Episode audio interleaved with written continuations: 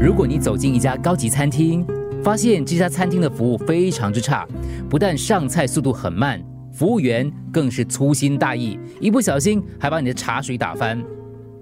这时你会怎么做呢？你会觉得不高兴、不舒服，甚至还会抱怨一番，会不会？好，现在我们把这个剧情稍微调整一下。如果当你做好之后呢，有人先告诉你：“哎，这个服务员哦，我认识他，他刚刚发现哦，他先生有外遇，家里的孩子又不舒服，住医院。”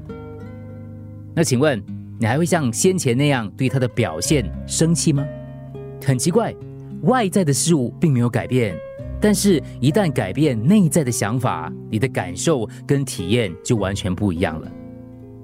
在医院，很多面对家人病逝的人，有些会因为家人受尽折磨而无法释怀，也有人因为家人得以解脱而感到释怀。面对失去孩子，某个家庭可能认为孩子夭折是天伦惨剧，埋怨老天；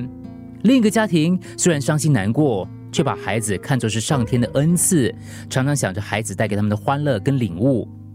不同的想法，反应当然也不一样。事情从来不会产生任何痛苦，而是我们的想法让自己痛苦。所以，你可以选择改变想法。比如说，你可以把被人欺负或是被倒债想成是你上辈子欠他的；